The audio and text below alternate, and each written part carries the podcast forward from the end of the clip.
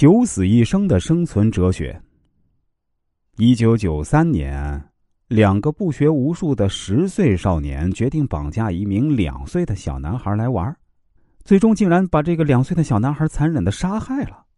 后来被警方抓获呀，其中一个叫乔恩的对杀死小孩的事呢供认不讳，另一个却把所有的事情都推到乔恩那儿，把自己说的一干二净，把人性啊趋利避害的自私本性展露的一览无遗。这是震惊英国利物浦的魔童杀人案。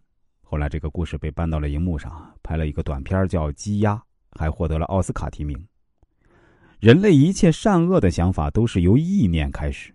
当你预计人性本善的时候，就会假设所有的人都是好人；当你预计人性本恶的时候，你就会假设所有人都是坏人。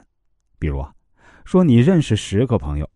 如果假设这十个朋友都是好人的话，你就会期待他们每一天都对你很好。如果哪一天这十个朋友当中有一个朋友出卖你了，你一定会痛苦的受不了。这样的人生会让你过得很痛苦。这种人生哲学就叫九死一生。